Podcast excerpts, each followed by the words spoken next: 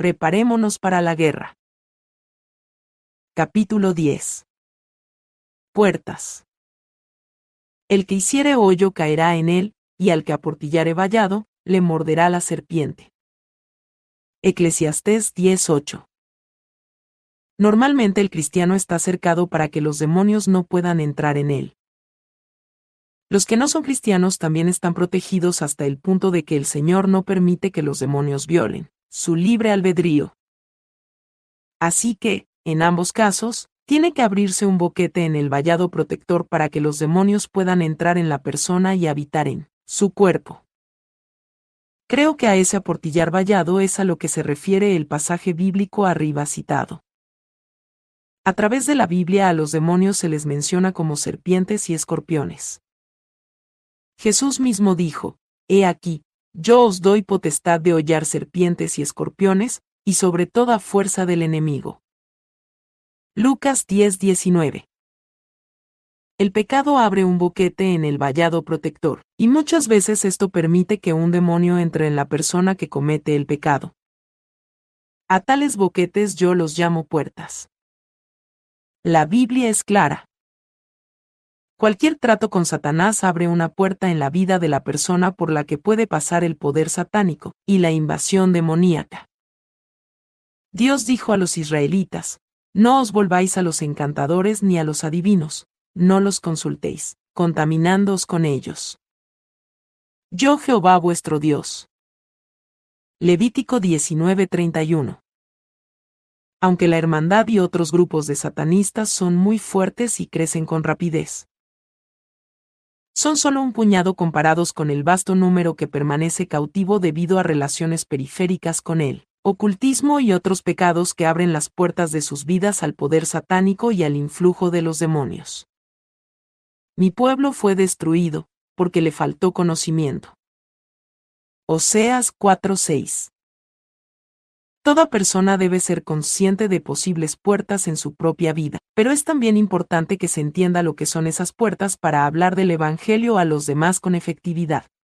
Muchos no pueden aceptar a Cristo cuando se lo presentamos porque su voluntad y su mente están literalmente atados por los poderes de las tinieblas debido a alguna puerta que en el pasado o en el presente se abrió en sus vidas.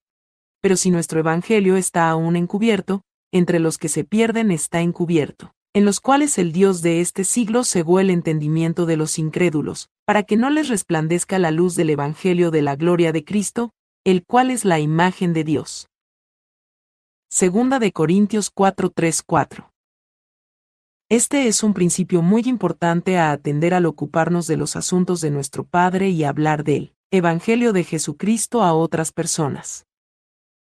Muchos están literalmente atados por espíritus demoníacos, desde adentro o desde afuera, de modo que su voluntad no es libre. No pueden decidir aceptar a Jesucristo como Salvador, y sus mentes están similarmente cautivas y no pueden entender el mensaje del Evangelio. Como dice el pasaje arriba citado, el Dios de este siglo cegó el entendimiento de los incrédulos para que no les resplandezca la luz del Evangelio. Este es un principio tan importante que deseo presentar varios ejemplos antes de hablar de ciertas puertas. 1. Unos amigos míos, Marcos y Katy, no son sus verdaderos nombres. Habían estado tratando de hablar del Evangelio a una pareja que eran socios de negocios además de amigos. Aquella pareja nunca parecía interesarse ni siquiera en empezar a entender que necesitaban un Salvador habían tenido muchos problemas en la vida matrimonial, y los dos habían participado en aventuras extramaritales. Finalmente, Marcos y Katy leyeron mi primer libro, El vino a dar libertad a los cautivos, y aprendieron mucho en cuanto a ataduras de demonios en la mente y la voluntad. Decidieron tratar de atar los demonios en sus amigos. La oportunidad se presentó la próxima vez que salieron a comer con la pareja.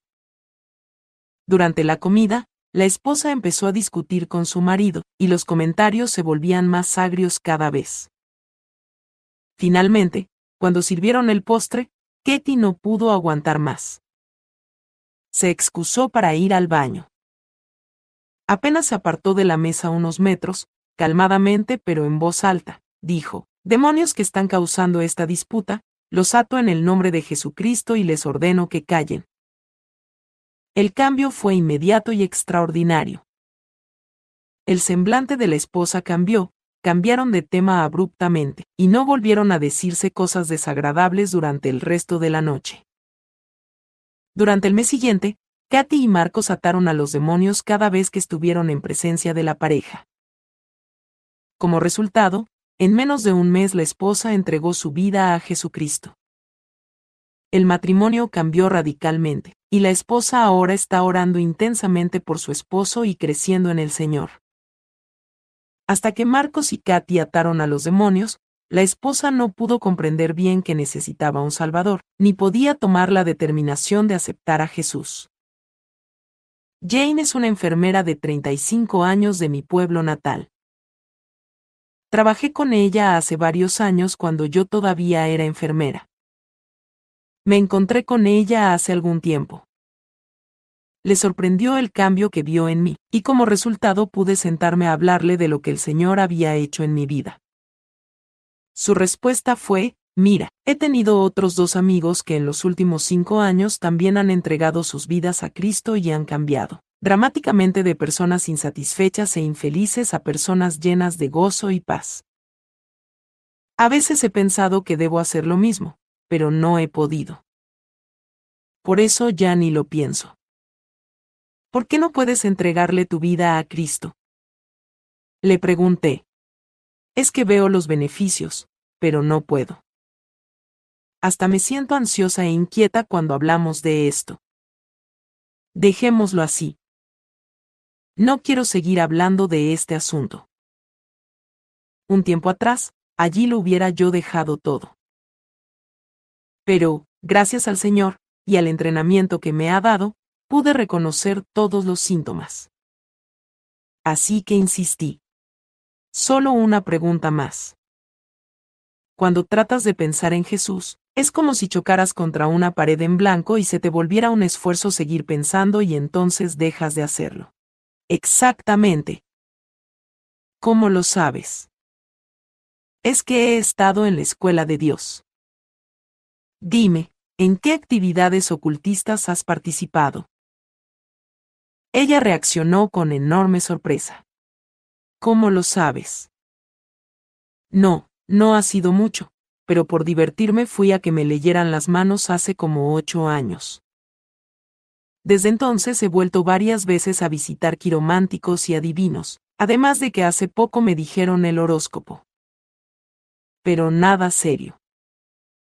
Pues, Jane, déjame decirte que esa participación, superficial, en el ocultismo ha bastado para que caigas en ataduras demoníacas. Por eso no puedes aceptar a Cristo. Pero te tengo buenas noticias. Jesús vino a libertar a los cautivos, y como soy su sierva, me ha dado poder y autoridad sobre Satanás y los demonios. Así que, demonios que están atando y cegando a Jane, los ato en el nombre de Jesucristo. Ya no pueden operar en su vida. Jane se me quedó mirando como si yo hubiera perdido la razón. Pero cambié el tema y hablamos de otra cosa por unos diez minutos. Entonces le dije, Jane, te pregunté hace un rato si aceptabas a Jesucristo como Señor y Salvador. Sabes que eso es lo que tienes que hacer.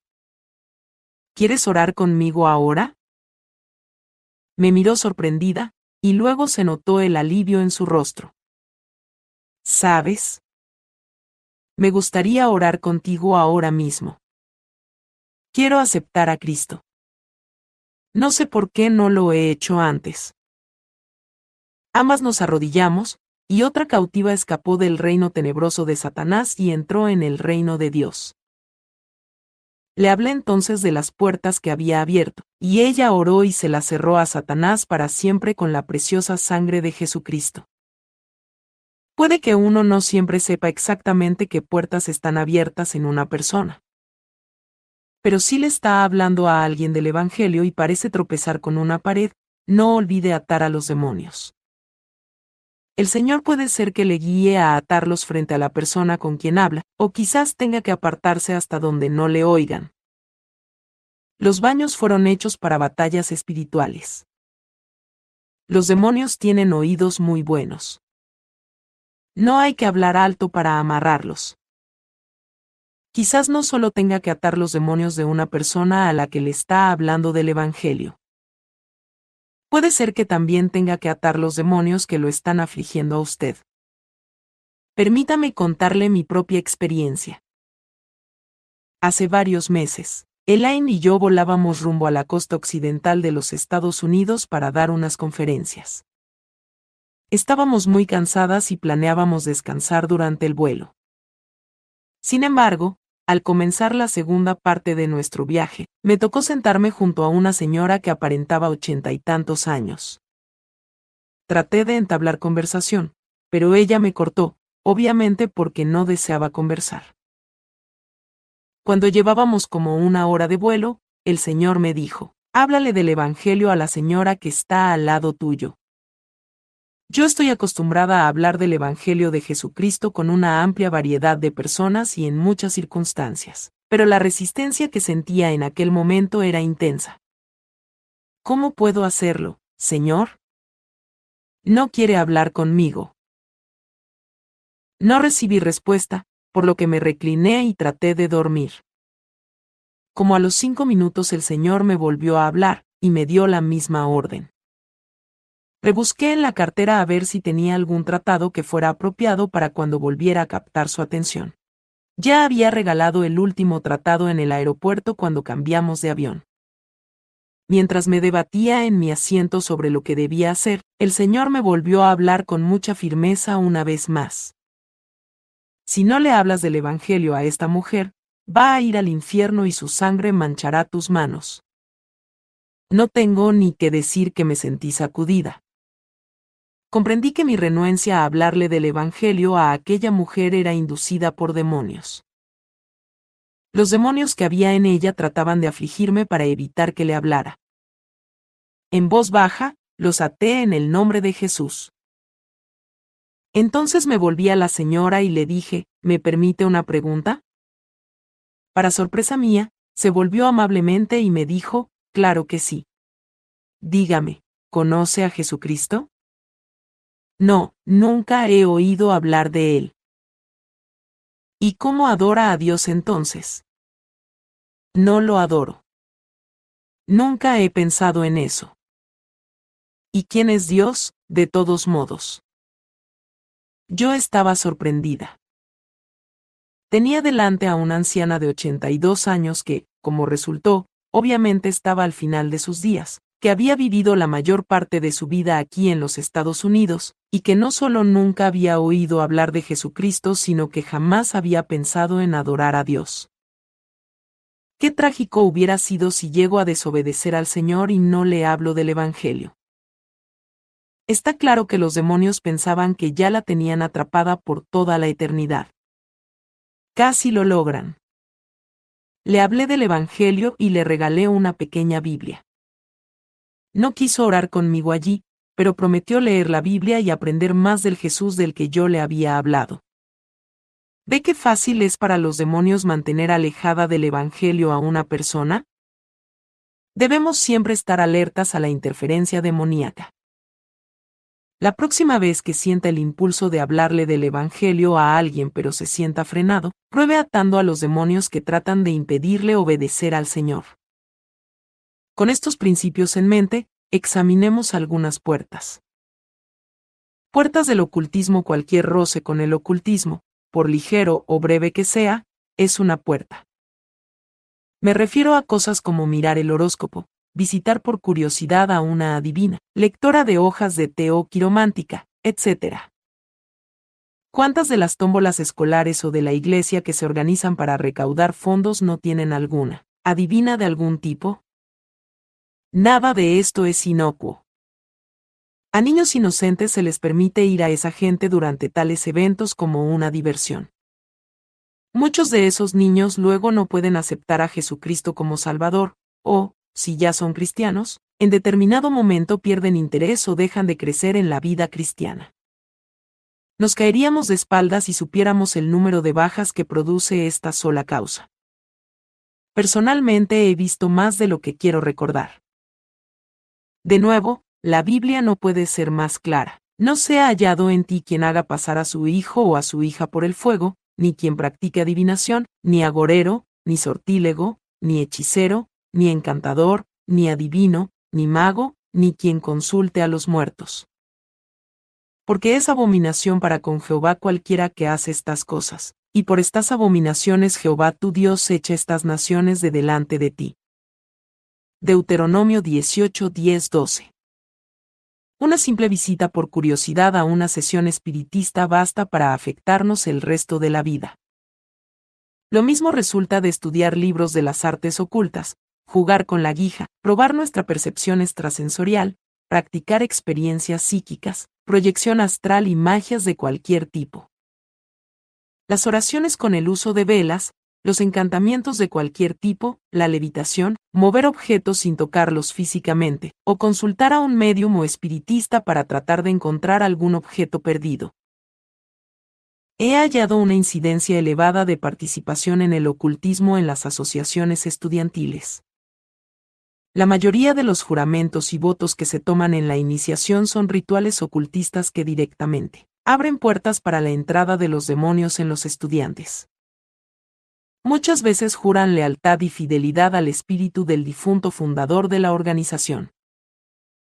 Este espíritu desde luego que es un demonio.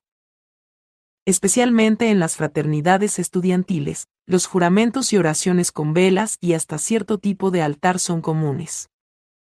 Esta es una causa de problemas que pasa inadvertida. Los cristianos no deben participar en tales ceremonias o clubes. Si lo hacen, se están juntando en yugo desigual con los incrédulos. Muchos cristianos participan sin saberlo en rituales de la brujería. Se trata con frecuencia de magia blanca y recitan salmos o ciertos pasajes bíblicos a la vez que emplean una combinación de aceite y sal. Recuerde que la sal se usa en numerosos rituales ocultistas. La sal jamás se usa en las prácticas bíblicas. En la Biblia, la sal se menciona como símbolo, pero no se usa al bautizar, ni al ungir, etc. Cuando se usa sal de esa manera es siempre ocultismo.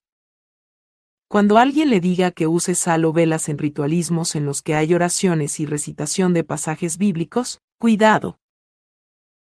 Están tratando de enredarlo en rituales ocultistas, por inocentes que parezcan. Otra cosa de la brujería que los cristianos usan sin saber son las hierbas. Muchos herbolarios y sus dueños practican la brujería. Echan encantamientos a las hierbas, y por eso dan tan buenos resultados. Dios nos ha dado varias hierbas que tienen cualidades medicinales. Pero si usted desea emplear alguna hierba como medicina, le recomiendo mucho que la cultive usted mismo. Casi todas las que se compran por ahí han sido usadas en algún tipo de ritual. Lo mismo puede decirse de muchas de las tiendas de alimentos saludables. Un gran número de las tiendas de alimentos saludables pertenecen o son administradas por gurús hindúes. Los principales maestros de yoga nos dicen que sus alimentos están preparados por yogis que hacen las meditaciones necesarias para que los alimentos lleven las debidas vibraciones para realzar la espiritualidad del que los come. Cuidado, pues esas debidas vibraciones no son otra cosa que demonios. Otra rama de la brujería en la que los cristianos participan es en liberar espíritus. En muchas iglesias se enseña a la gente a atar en el nombre de Cristo, por medio de la oración, a espíritus malignos presentes. Esto es bíblico. Sin embargo, se enseña también a elevar oraciones como, libero los espíritus de revelación, paz, amor, etc. Solo hay un Espíritu Santo. La revelación es un don del Espíritu Santo, la paz, el amor, etc. son frutos del Espíritu Santo. Los espíritus de amor, paz, etc. son demonios. Los que practican la magia blanca y los seguidores de la nueva era están siempre liberando espíritus. También, muchas iglesias enseñan oraciones para hacer rebotar la brujería hacia quien la echó. ¿Cómo puede justificarse esto con la Biblia? Bendecid a los que os maldicen, y orad por los que os calumnian. Lucas 6:28 Los cristianos no envían demonios a nadie. Eso es brujería. Una maldición de una bruja es un demonio. Hay cristianos que llegan a decir, devuelvo esa maldición multiplicada por siete. Lo que hacen con eso es ordenar que otros siete demonios regresen a quien los envió. ¿Qué clase de testimonio es este? Lo que pensará la bruja que los envió es que se ha encontrado con una más fuerte que ella. También, he oído a pastores y a cristianos que oran de la siguiente manera. Suelto espíritus de confusión y tormento contra tal persona hasta que se vuelva al Señor. Otra vez, los únicos espíritus de confusión, tormento, etc., que existen son demonios. No hay justificación bíblica alguna para que un cristiano lance demonios a otra persona bajo ninguna circunstancia. Tenemos que cuidarnos de no hacer todo lo que se nos enseñe, porque si no, caemos en la trampa de practicar la brujería. Otra trampa para los cristianos es el área de la visualización. Las prácticas de la visualización pueden abrir puertas al mundo espiritual y establecer contacto con demonios. Puede que el cristiano sea completamente ignorante de lo que sucede y piense que es el Espíritu Santo cuando la realidad es que se está comunicando con un espíritu inmundo. Vea el capítulo 16 en cuanto a más detalles sobre este problema. Las puertas de la nueva era. Como mencionamos antes, tras muchas de las tiendas de alimentos saludables hay gurús hindúes. Muchas de las enseñanzas hindúes de la nueva era son presentadas como científicas. Las dietas son una gran parte de este movimiento, especialmente el vegetarianismo.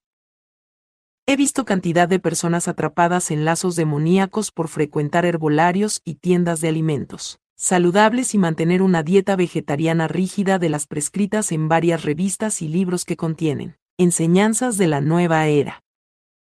El yoga es a menudo una puerta que descuidamos.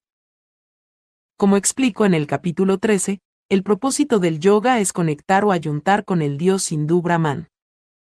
El yoga no es solo ejercicio físico. Es imposible separar el yoga de la religión hindú porque el yoga es religión. Nunca lo enseñan sin enseñar a la vez meditación, salud mental, etc. El propósito del yoga kundalínico, por ejemplo, es despertar y dominar las fuerzas kundalínicas. Literalmente, Kundalini quiere decir serpentino, y es el nombre de una diosa hindú simbolizada por una serpiente con tres anillos y medio que duerme con la cola en la boca. Se dice que esta serpiente reside en el cuerpo humano cerca de la base de la columna vertebral. Cuando se le estimula con el debido control da fortaleza, poder y sabiduría, además de muchas habilidades psíquicas, aún la de sanar milagrosamente.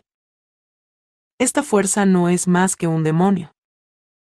En los departamentos de terapia física se enseña abiertamente el yoga kundalínico para la reducción de la presión arterial y una amplia variedad de otras anormalidades médicas. Esta es sanidad demoníaca. El yoga tantra se ha vuelto muy popular entre los profesionales de la medicina y los altos gerentes de empresas, de Europa y los países escandinavos. El yoga tantra es satanismo puro, con sacrificios humanos y todo. Los maestros del yoga tantra hablan mucho de varios poderes, vibraciones y energías, que en realidad son demonios. Algunos maestros de yoga están ellos mismos engañados y no comprenden que lo que están enseñando es hinduismo, pero no tienen excusa. Ni tampoco sus estudiantes. Debemos siempre analizarlo todo y estar seguros del significado exacto de los términos que se emplean en cualquier tipo de actividad. La meditación es algo muy malentendido. Se enseñan tantas formas de meditación que es imposible enumerarlas. Sin embargo, hay algunos principios básicos que podemos observar fácilmente. Todas las meditaciones de corte oriental tienen como propósito la autopercepción y obtener una más elevada conciencia de uno mismo. La autopercepción es en realidad el proceso mediante el cual uno aprende a dominar su espíritu. Se logra un grado más alto de autopercepción a medida que la persona empieza a comunicarse con los diferentes espíritus demoníacos. Muchas veces, la gente tiene un demonio particular al que llama guía o consejero. En la Biblia hay varias referencias a la meditación, pero existe una gran diferencia entre la meditación que es de Dios y la meditación satánica. Una de las principales referencias a la meditación la hallamos en Josué. Nunca se apartará de tu boca este libro de la ley, sino que de día y de noche meditarás en él, para que guardes y hagas conforme a todo lo que en él está escrito, porque entonces harás prosperar tu camino, y todo te saldrá bien. Josué 1.8. Deseo recalcar que la meditación a la que se refiere este pasaje abarca la activa lectura, aprendizaje y memorización de la ley que Dios entregó a los israelitas. Josué debía aprenderse la ley de tal manera que llegara a ser parte de él mismo. David siguió el mismo principio, y lo menciona en el Salmo 119, con qué limpiará el joven su camino. Con guardar tu palabra. Con todo mi corazón te he buscado, no me dejes desviarme de tus mandamientos. En mi corazón he guardado tus dichos, para no pecar contra ti. Salmos 119, 9-11. Aquí de nuevo, David estaba haciendo algo en forma activa, aprender y memorizar la ley de Dios para no apartarse de ella. En ninguna parte de la Biblia se habla de meditación pasiva la meditación satánica es pasiva. Satanás quiere que los hombres pongan la mente en blanco, que intenten quitarse de la mente cualquier pensamiento. Esto abre directamente las puertas a la influencia demoníaca, porque en realidad Dios nos manda sujetar nuestros pensamientos, no dejar la mente en blanco. Si uno no controla su mente, Satanás lo hará. Pues aunque andamos en la carne, no militamos según la carne, porque las armas de nuestra milicia no son carnales, sino poderosas en Dios para la destrucción de fortalezas, derribando argumentos y toda altivez que se levanta contra el conocimiento de Dios, y llevando cautivo todo pensamiento a la obediencia a Cristo. Segunda de Corintios 10, 3, 5. Tú guardarás en completa paz a aquel cuyo pensamiento en ti persevera. Isaías 26, 3. Estos pasajes demuestran claramente que la orden que se nos da es que mantengamos nuestros pensamientos bajo sujeción, no que dejemos la mente en blanco. Cualquier enseñanza sobre meditación que diga que hay que dejar la mente en blanco, limpia de todo pensamiento, o que hay que estar repitiendo ciertas frases para poder dejar la mente en blanco, procede de Satanás. Jesús les dijo, y orando, no uséis vanas repeticiones, como los gentiles que piensan que por su palabrería serán oídos. Mateo 6:7. Más evita profanas y vanas palabrerías, porque conducirán más y más a la impiedad. El control mental silva, la hipnosis y muchas formas de autohipnosis son prácticas frecuentes en el movimiento de la nueva era, a través de nuestro sistema escolar, en la medicina, y hoy día se enseñan en todas las grandes corporaciones. Todas ellas incluyen meditaciones para despejar la mente, con lo que la persona queda abierta al influjo de los demonios. En muchos casos, como en el control mental Silva, la gente llega a conocer espíritus guías llamados consejeros o cualquier otro nombre. Se enseña que esos consejeros existen en lo más profundo de nuestra mente y personalidad, partes inconscientes de la mente accesibles solo mediante técnicas especiales. Todo es una mentira. Tales técnicas ponen a la gente en contacto directo con los demonios. En casi todos los supermercados en los Estados Unidos venden grabaciones subliminales sobre una amplia variedad de temas como bajar de peso, relajación, alivio de la tensión, autoimagen positiva, y así, ad infinitum. Todas estas grabaciones tienen sonidos repetitivos que ayudan al oyente a dejar la mente en blanco. Al dejar la mente en blanco, la persona se abre a cualquier mensaje oculto en la grabación, mensajes que son sugestiones demoníacas que disponen a la persona para el control demoníaco directo. El otro día hablé con una cristiana que había probado a escuchar una grabación subliminal. Ella, El esposo y una hija adolescente habían escuchado grabaciones sobre el alivio de la tensión y el mejoramiento de la autoestima. A los pocos días de estar oyendo las grabaciones, la vida familiar comenzó a quebrantarse. Tenían el hábito de pasar un tiempo todos los días reunidos como familia para leer la Biblia y orar. Esta fue la primera actividad que dejaron. Un mes después, ninguno leía la Biblia ni asistía a la iglesia. No podían entender la causa de ese cambio repentino en sus vidas. La causa eran las grabaciones subliminales. Una vez que le pidieron perdón a Dios por usar instrumentos ocultistas, ordenaron a los demonios que se fueran y sacaron de la casa tales materiales, pudiendo de nuevo disfrutar de la oración y el estudio bíblico. Me alegro de que descubrieran tan pronto la causa de su problema. Muchos cristianos pierden completamente su relación con el Señor por medio de materiales subliminales. La acupuntura es una forma de curación demoníaca. El propósito de la acupuntura es precisamente despertar las fuerzas kundalínicas para efectuar la sanación de la persona, la bioreacción, biofeedback en inglés. Es extremadamente popular en muchas clínicas del dolor y se emplea para regular los dolores de cabeza y la presión arterial. La bioreacción produce el mismo estado de conciencia modificada, o sea, contacto con el mundo espiritual, que las diversas formas de meditación y autohipnosis. Adiestra a la persona para que domine su cuerpo espiritual, el que a su vez domina el cuerpo físico. Otra vez, esto es cura demoníaca. La autohipnosis se está infiltrando mucho en varios sistemas escolares públicos. Se de un grupo de padres cristianos que han apelado a las cortes para que eliminen esas prácticas de las escuelas públicas. Han demostrado que, sin lugar a duda, los diferentes métodos que se están enseñando son más hinduismo que ciencia, pero no han logrado cambiar el currículo escolar. Los padres tienen que interrogar a sus hijos cuidadosa y frecuentemente sobre lo que están aprendiendo en la escuela.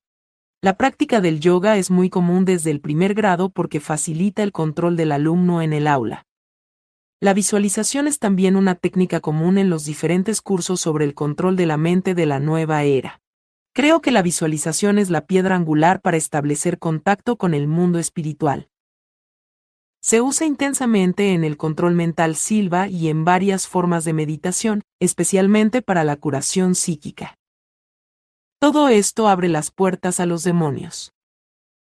Puertas de la niñez según mi experiencia, los demonios parecen hacer un esfuerzo determinado para establecer contacto en la vida de cada niño en su temprana edad.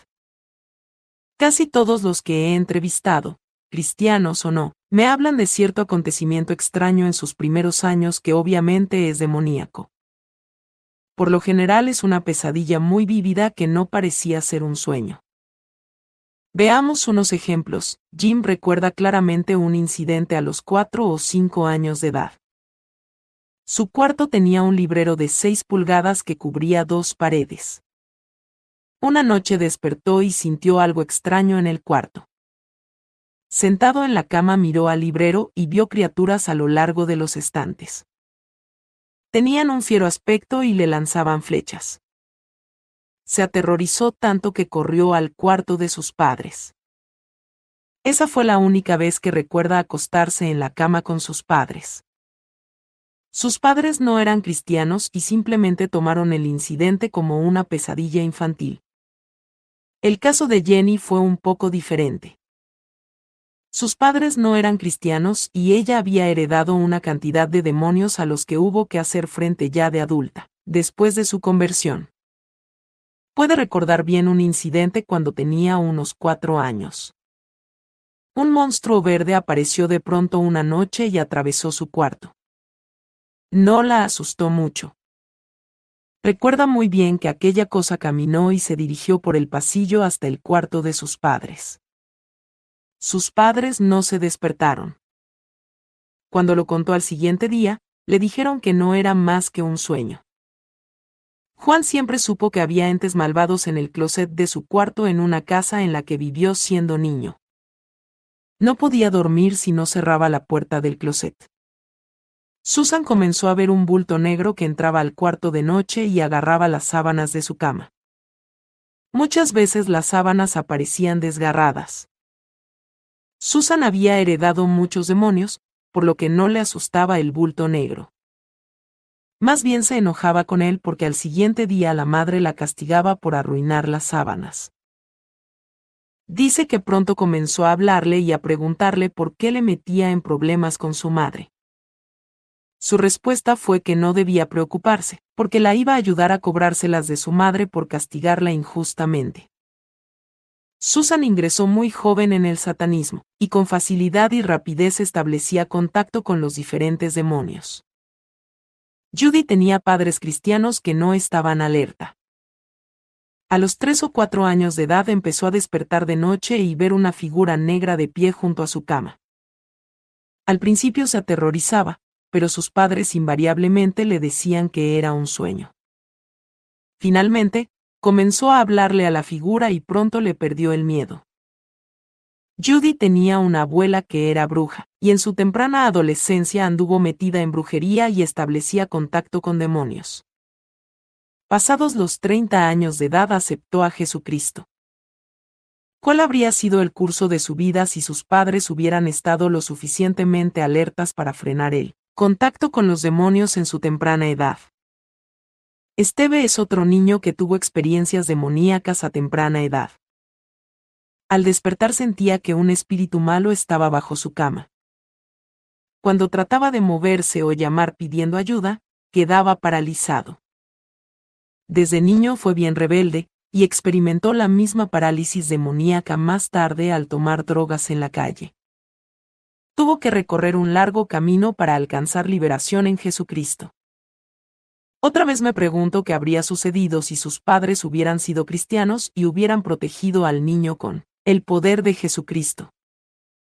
Quizás Esteve no habría sido tan rebelde y habría aceptado a Cristo en su temprana edad, lo que le hubiera evitado mucho dolor y tristeza. Recibo muchas llamadas de pastores y padres por las pesadillas de sus hijos pequeños. Una vez que comprenden que lo que muchas veces parece un sueño o pesadilla es una experiencia real en el mundo espiritual, pueden orar y ungir al niño.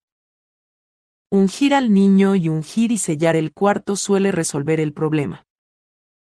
Los padres deberían orar con sus hijos todas las noches al acostarse, y pedirle al Señor que los escude y proteja durante la noche. Tenemos que estar alerta al contacto de los demonios con nuestros hijos. No es casualidad que los programas infantiles del sábado en la mañana y muchos juguetes contengan réplicas de demonios. Tales juguetes predisponen al niño para la aparición de demonios y los hacen receptivos al contacto con ellos. Cuando un niño juega con tales juguetes y se imagina las figuras en acción, muy fácilmente comienza a establecer contacto con el mundo espiritual. Padres, tomen nota. Si su hijo teme acostarse porque hay algo en el closet o bajo la cama, puede estar teniendo contacto con el mundo espiritual. Enséñele a orar que Jesús lo proteja y enséñele a reprender en el nombre de Jesús a cualquier cosa que lo asuste. Tuve un paciente de seis años en mi consultorio médico. La madre me lo llevó porque tenía pesadillas todas las noches y no respondía a la terapia psiquiátrica. Durante varios años, todas las noches se despertaba gritando, a todas luces horrorizado. Sus padres no eran creyentes. Le pedí permiso a la madre para ungir a Tommy y orar por él. Ella estuvo de acuerdo. Ungí a Tommy y demandé que cualquier demonio que tuviera saliera de él y le pedí al Señor que lo escudara y protegiera. Luego le hablé con toda naturalidad del Evangelio y oró conmigo aceptando a Jesucristo como Salvador. Por último, le enseñé que cuando algo lo asustara, debía decir, Jesús, ayúdame. Estuvo de acuerdo. Sus pesadillas cesaron inmediatamente, y el resto de la familia a la postre aceptó al Señor como resultado de aquella obra maravillosa en la vida de Tommy. Su madre me dijo después que de vez en cuando la despertaba la vocecita de Tommy que decía, Jesús, ayúdame. Vete, malo, que Jesús no dejará que me hagas daño. Ya no te tengo miedo. Los niños pueden aprender a batallar espiritualmente a muy temprana edad. Tienen una fe tan simple que el Señor puede obrar poderosamente en sus vidas. Un excelente ejemplo de contacto infantil con los demonios lo hallamos en The Beautiful Side of Evil, El lado bello del mal, de Joanna Michelson. Joanna veía espíritus en su cuarto desde que era niña. Aquellos demonios la estuvieron atormentando muchos años. Cuánto tormento se habría evitado si sus padres hubieran sabido cómo protegerla. Un alto porcentaje de las personas que trato que han salido del ocultismo tienen vívidos recuerdos de su primer contacto con los demonios en la niñez. Usualmente, los padres les decían que eran pesadillas y los niños, obligados a ajustarse a la situación lo mejor que podían, comenzaban a hablar con esos seres que los asustaban tanto, estableciendo así contacto directo con los demonios y el mundo espiritual. La puerta de la herencia. Los demonios y los lazos demoníacos se heredan. La puerta de la herencia a menudo la pasamos por alto aunque no estamos ya bajo la antigua ley debido al nuevo pacto en la sangre de Cristo, podemos encontrar algunos principios muy importantes al estudiar el Antiguo Testamento. Tenemos que tener en mente que cualquier pecado que no hayamos colocado bajo la sangre de Cristo da base legal a Satanás. Hay numerosas referencias en el Antiguo Testamento a que el pecado de los padres pasa a los hijos. Algunas las hallamos en Éxodo 25, 34, 7, Números 14-18, Deuteronomio 5-9. Y pasando Jehová por delante de él, proclamó Jehová. Jehová. Fuerte. Misericordioso y piadoso. Tardo para la ira. Y grande en misericordia y verdad, que guarda misericordia a millares, que perdona la iniquidad, la rebelión y el pecado, y que de ningún modo tendrá por inocente al malvado, que visita la iniquidad de los padres sobre los hijos y sobre los hijos de los hijos, hasta la tercera y cuarta generación. Éxodo 34, 67. También hallamos que cada vez que había algún avivamiento importante en Israel, el pueblo se reunía a ayunar y orar no solo para confesar sus propios pecados, sino también los pecados de sus padres. Por ejemplo, el día 24 del mismo mes se reunieron los hijos de Israel en ayuno, y con silicio y tierra sobre sí. Y ya se había apartado la descendencia de Israel de todos los extranjeros, y estando en pie, confesaron sus pecados, y las iniquidades, pecados y obras malas, de sus padres. Nehemías 9:1-2.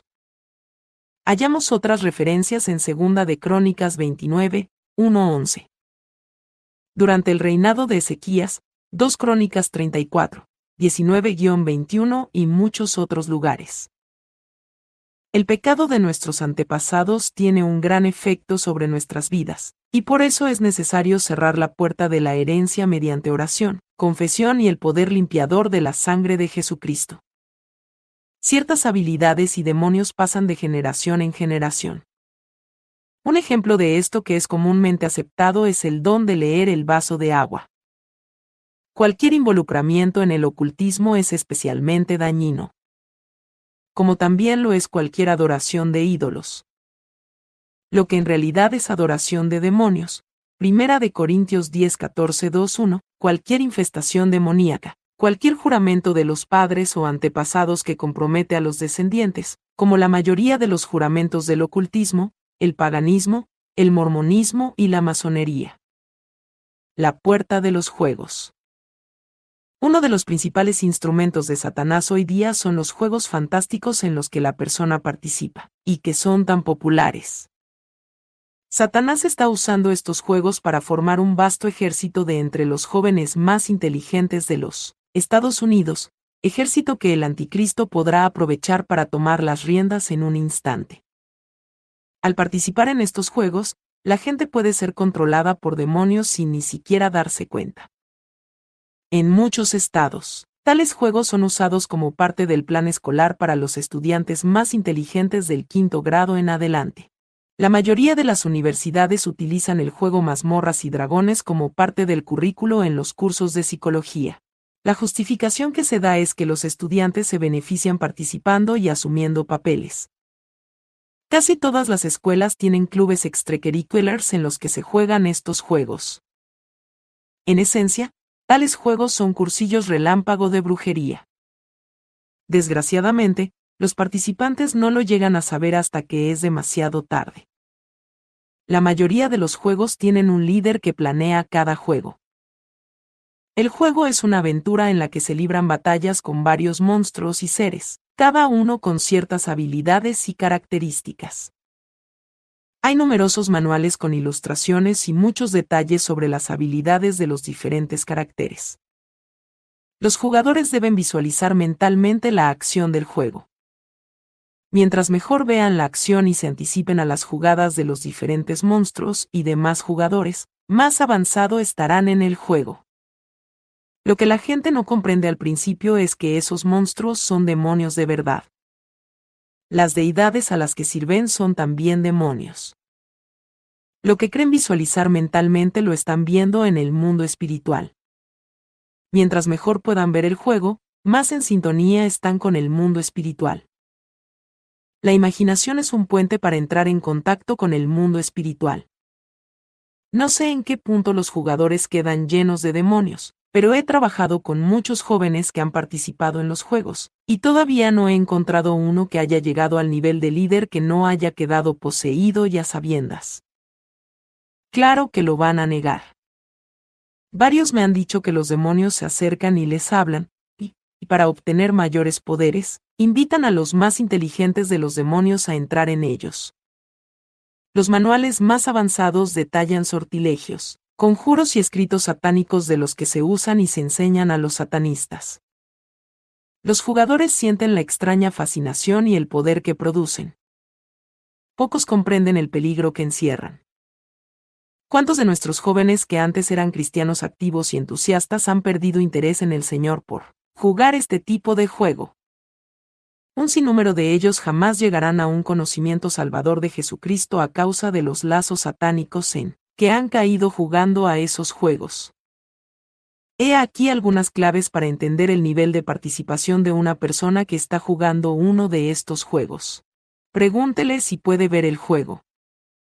Si ya puede ver el juego, se sabe que está en contacto con el mundo espiritual y que ya se ha establecido un nexo entre su alma y su espíritu. Véase el capítulo 16 en cuanto a este nexo. Pregunta al jugador si ha invocado a su deidad para que le ayude en el juego.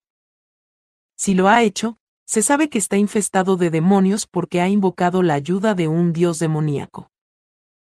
Uno de los más codiciados papeles en estos juegos es el del clérigo. Un clérigo tiene acceso a todo tipo de poderes, sortilegios y conjuros.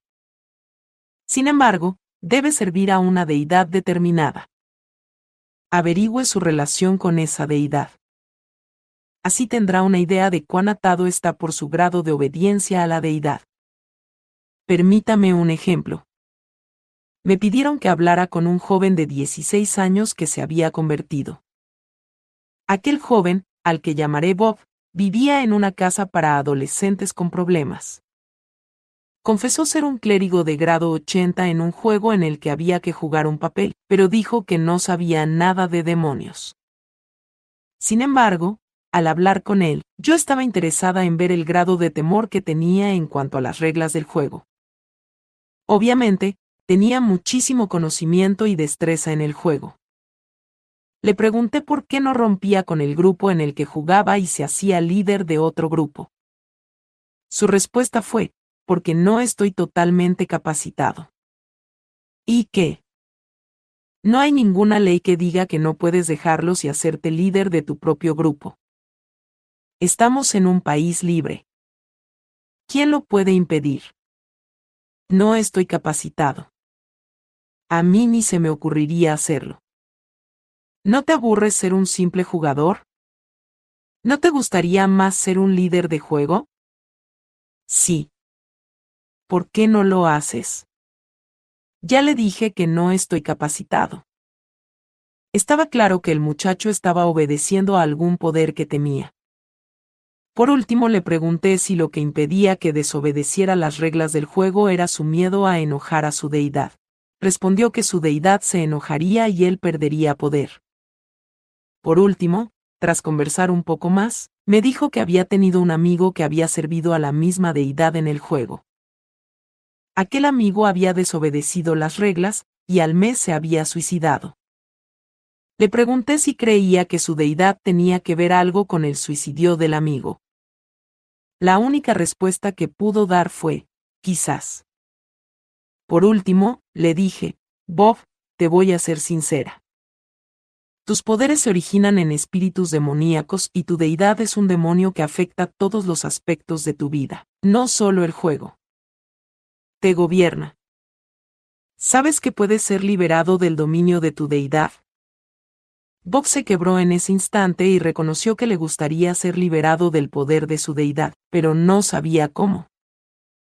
Cuando tenga que lidiar con personas que participan en esos juegos, busque indicios en su vida diaria verá que mientras más en contacto están con el mundo espiritual y en su gestión de demonios, más se ve afectada su vida por las reglas del mismo juego. Bob es un excelente ejemplo de esto. Él no sabía que los poderes o deidades con las que jugaba, la Biblia las describe como espíritus demoníacos. Pero sabía de la realidad del poder y la existencia de aquellos espíritus dentro y fuera del juego. No olvide que la mayoría de las personas que juegan a estas cosas no saben de demonios. Solo saben del poder de las entidades dentro del juego, y pronto descubren que esos poderes son efectivos también fuera del juego. A menudo se refieren al mundo espiritual como la tercera o cuarta dimensión. Hay que explicarles lo que dice la Biblia de esas otras dimensiones y los poderes que hay en ellas. Puertas a través del sexo. En el capítulo 9 hablamos de por qué, bíblicamente hablando, los pecados sexuales abren puertas a los demonios. Cualquier participación en perversiones sexuales abre directamente a la persona al influjo demoníaco. La Biblia es clara al señalar que las siguientes cosas son pecado. Relaciones sexuales con personas del mismo sexo, con animales, con cualquier otro que no sea el cónyuge, con demonios. Cualquier relación sexual con alguien que no sea el esposo o la esposa de uno casi siempre resulta en infestación demoníaca. Por eso Dios ha dado a su pueblo tantos mandamientos en cuanto a la pureza sexual. Es para protegernos de este medio de infestación demoníaca. Las violaciones y asaltos sexuales violentos, particularmente contra niños, es una puerta que he encontrado muchas veces en mi consulta médica han resultado en la entrada de algunos de los demonios más fuertes a los que me he enfrentado. Particularmente fuertes son los demonios a raíz de actos de sadomasoquismo. El incesto siempre conduce a la infestación demoníaca. La pornografía también abre puertas a los demonios. Esto me lleva a otra puerta que a veces no vemos. Me refiero a la consejería sexual de una persona del sexo opuesto. Algunas encuestas indican que más del 50% de los pastores protestantes de los Estados Unidos han tenido aventuras sexuales ilícitas. La trampa la pone el poder satánico ante la muy difundida desobediencia a la Biblia de los pastores. Pero tú habla lo que está de acuerdo con la sana doctrina. Que los ancianos sean sobrios, serios, prudentes, sanos en la fe, en el amor, en la paciencia las ancianas asimismo sean reverentes en su porte. No calumniadoras, no esclavas del vino, maestras del bien, que enseñen a las mujeres jóvenes a amar a sus maridos y a sus hijos, a ser prudentes, castas, cuidadosas de su casa, buenas, sujetas a sus maridos, para que la palabra de Dios no sea blasfemada.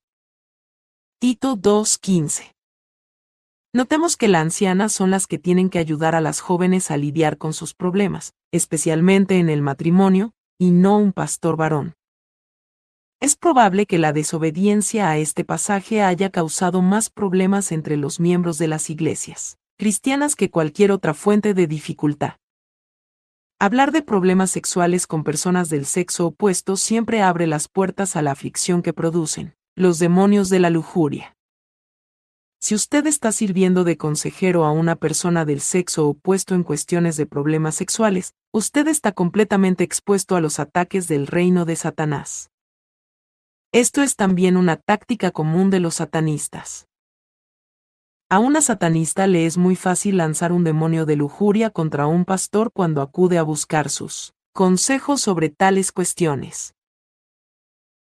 Los pastores deberían siempre llevar a un acompañante, preferiblemente sus esposas, cuando van a ofrecer consejería a una persona del sexo opuesto. Y nunca deben ir a la casa de alguien del sexo opuesto a menos que lleven una buena compañía. Satanás se vale de esta técnica para atrapar y destruir a muchos, muchos pastores.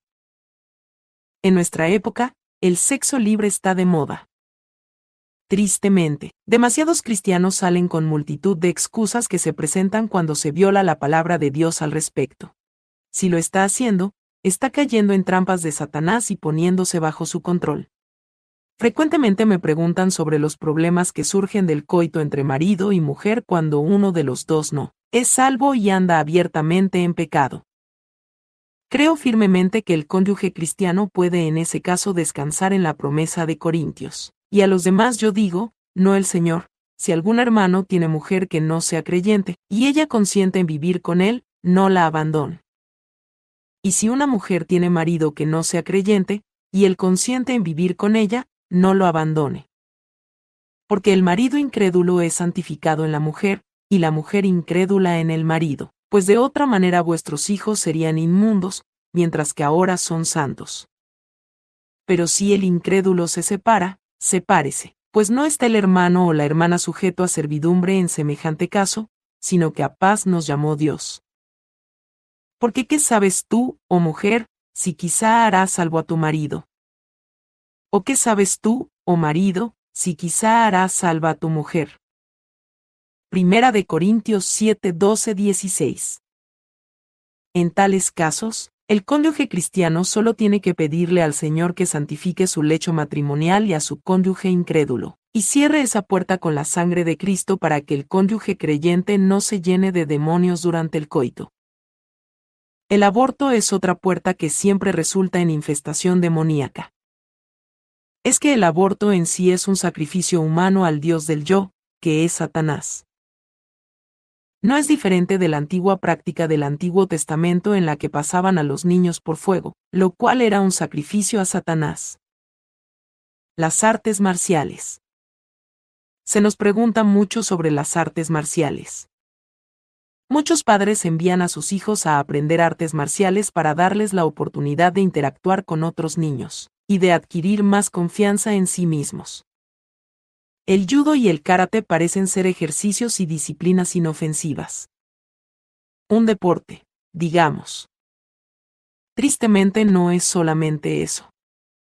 Estas artes se desarrollaron en una cultura saturada de adoración demoníaca, y la destreza que ofrecen se basa en poderes demoníacos.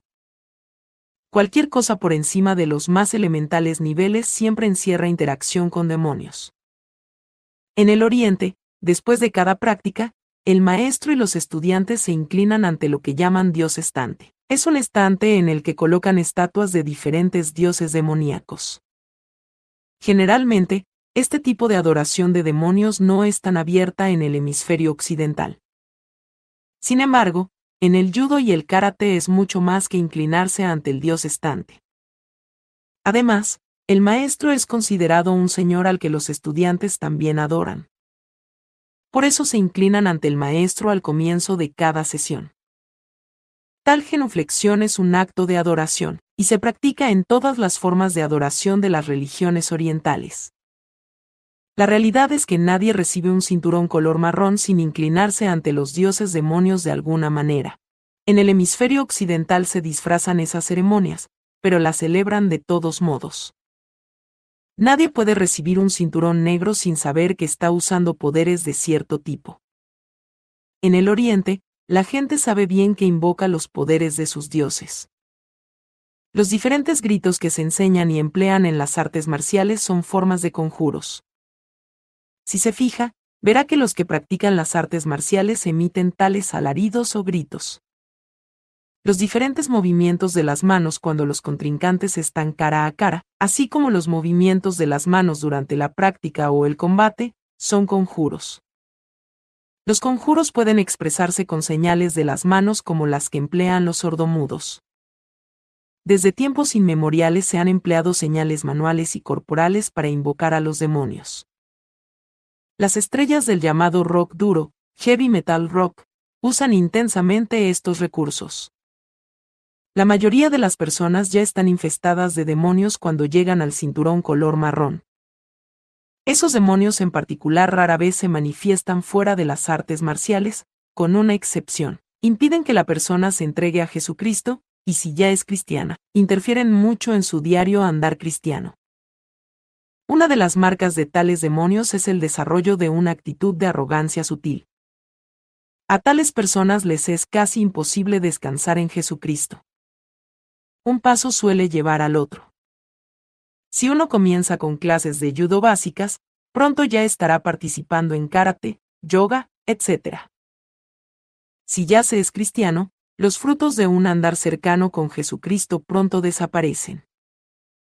Es raro que una persona de estas guíe a otra a un profundo conocimiento de Cristo. Y hasta es raro que hable del Evangelio. La música rock, la música rock es de Satanás. Como muchas otras cosas, desde el principio todo el movimiento de la música rock fue planeado y puesto en marcha por Satanás y sus siervos. La música rock no surgió de por sí, sino que obedece a un cuidadoso plan nada menos que del propio Satanás. Escribí con algún detalle sobre el rock en mi primer libro, y no deseo repetir los conceptos. Si desea estudiar a fondo la música rock, recomiendo el libro de Devil's Disciples, The Truth About Rock, Los Discípulos del Diablo, La Verdad sobre la Música Rock, por Jeff Gadwin, publicado por Chick Publications, Inc. Este libro es excelente para los padres que deseen entender la música rock que a sus hijos encanta. Cerremos las puertas. Si usted ha abierto alguna puerta a los demonios en su vida, tiene que cerrarla. Si confesamos nuestros pecados, Él es fiel y justo para perdonar nuestros pecados y limpiarnos de toda maldad. Primera de Juan 1.9. Si usted ha participado en algunas de estas cosas, puede cerrar la puerta con una oración como la siguiente. Padre, confieso que he participado en reconozco que eso es abominable y detestable ante tus ojos. Humildemente te pido perdón. Te pido que canceles cualquier entrada de demonios que haya resultado de mis acciones y que me limpies de pecado y cierres para siempre esa puerta con la preciosa sangre de Jesús. Te lo pido y te doy por ello las gracias en el nombre de Cristo. Le recomiendo que enseguida se dirija en voz alta a Satanás y los demonios con más o menos estas palabras. Satanás y demonios, le he pedido perdón a mi Padre Celestial por haber participado en y Él me ha perdonado. Ahora, para siempre cierro por la fe esta puerta con la sangre que Jesucristo derramó por mí en la cruz. En el nombre de Cristo te ordeno que te vayas y no vuelvas. En los casos en que se está infestado con demonios más poderosos, a menudo es necesaria la ayuda de una o más personas para lograr la liberación. Si usted ora fervientemente y desea liberarse a toda costa, el Señor le indicará lo que hay que hacer y el cautivo quedará libre. Un plan de cuatro pasos. Quiero delinear los cuatro pasos básicos que un cristiano tiene que dar para luchar por la salvación de alguien que está atado por los demonios. Muchos padres enfrentan este problema con sus hijos incrédulos que participan en música rock, juegos ocultistas, drogas, alcoholismo, etc. Cualquier cristiano puede dar estos pasos respecto de cualquier persona por la cual sienta carga y si está dispuesta a luchar para llevarla a los pies de Cristo. 1. Si la persona inconversa vive en casa del cristiano, el primer paso es limpiar la casa, si es que el cristiano tiene una posición de autoridad en la familia.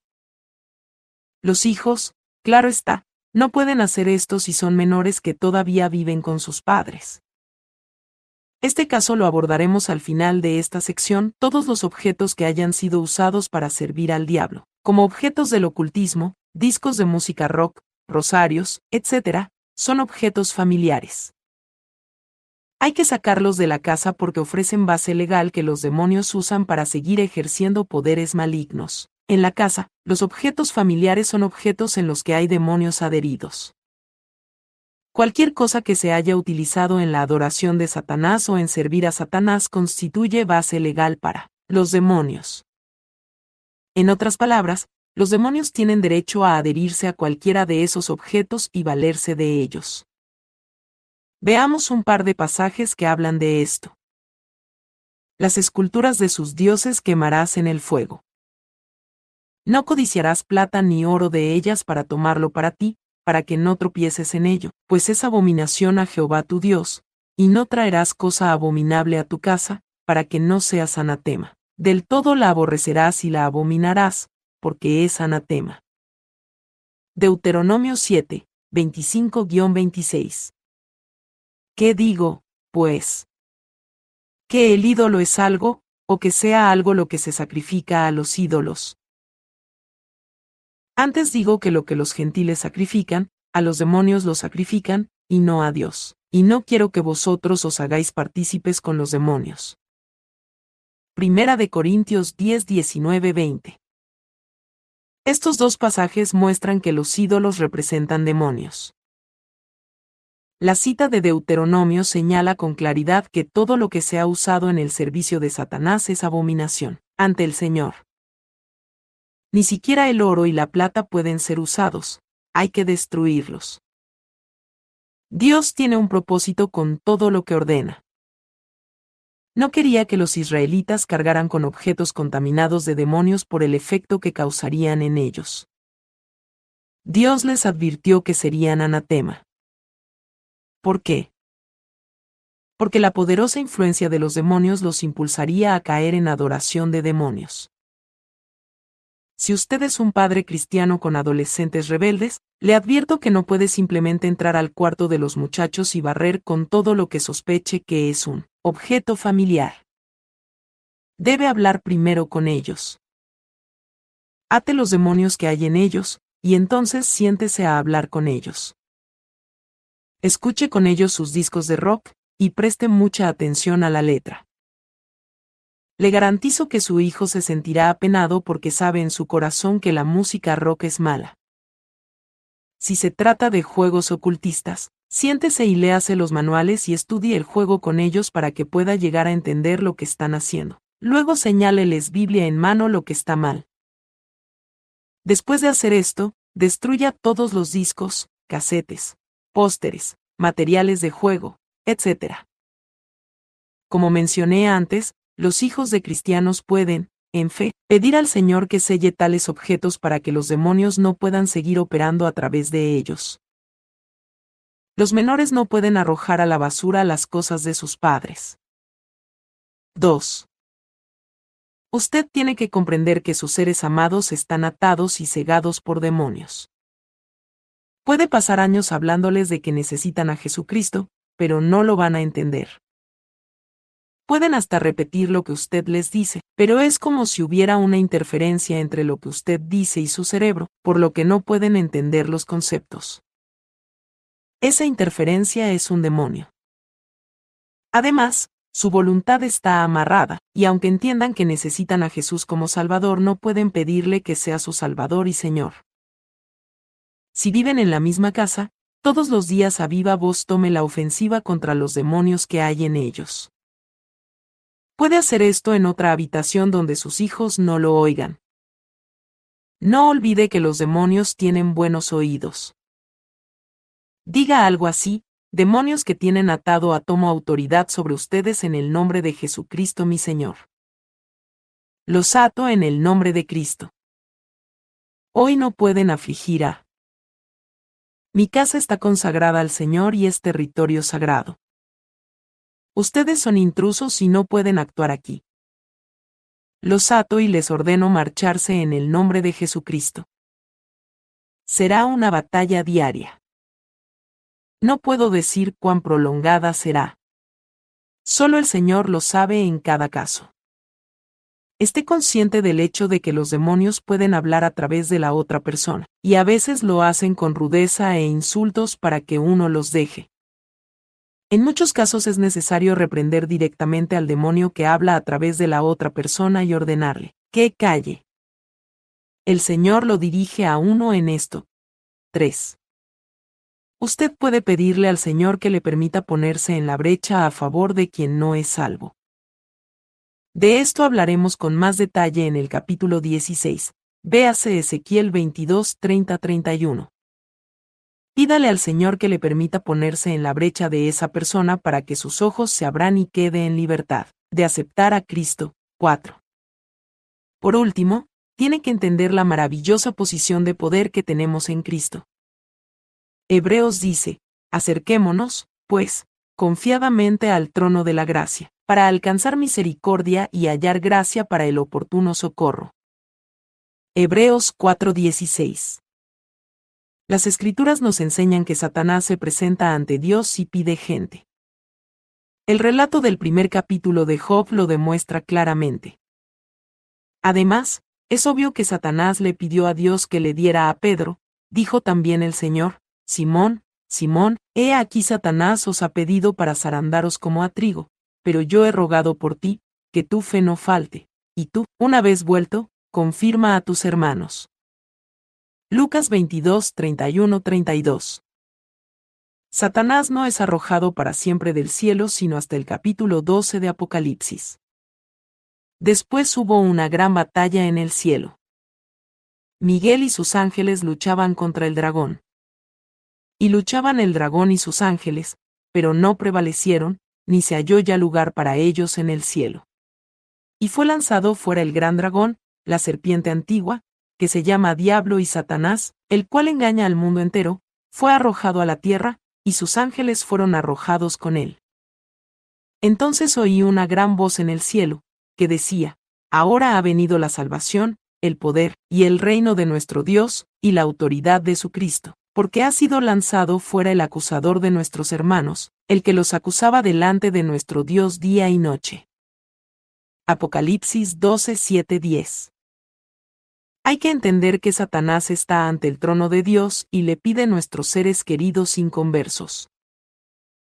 Satanás levanta el dedo acusador y dice, mira, fulano está oyendo música rock, o lo que sea, y tengo derecho a su alma y a influenciar en su vida y enviarle mis demonios a él o a ella. Como Dios es totalmente justo, tiene que acceder si no hay oposición. Pero nosotros, como herederos y coherederos con Jesucristo, tenemos más derecho de pedirle a Dios que Satanás. Debemos acercarnos confiadamente al trono y presentar peticiones contrarias. Debemos orar algo así, Dios y Padre, te presento una petición opuesta a la de Satanás. Vengo a ti en el nombre de Jesucristo mi Señor y reclamo a esta persona. La reclamo como la herencia que prometiste darme, si la persona es hija suya o cónyuge suyo. Satanás no puede tomarla. Te pido que le abras los ojos para que pueda ver la luz del Evangelio de Jesucristo. Si la persona por la que está pidiendo no es familia suya, puede pedirla sobre la base de que Jesucristo nos ordenó a ser discípulos en todo el mundo y podemos pedir a esa persona para que sea discípula de Cristo. Tenemos que entender que es una batalla real. No vamos a vencer de la noche a la mañana, pero tenemos poder y autoridad en Jesucristo para a la postre triunfar. Este fue el capítulo 10 de Preparémonos para la guerra. Por favor, síguenos para que escuches el libro completo. Que Dios te bendiga.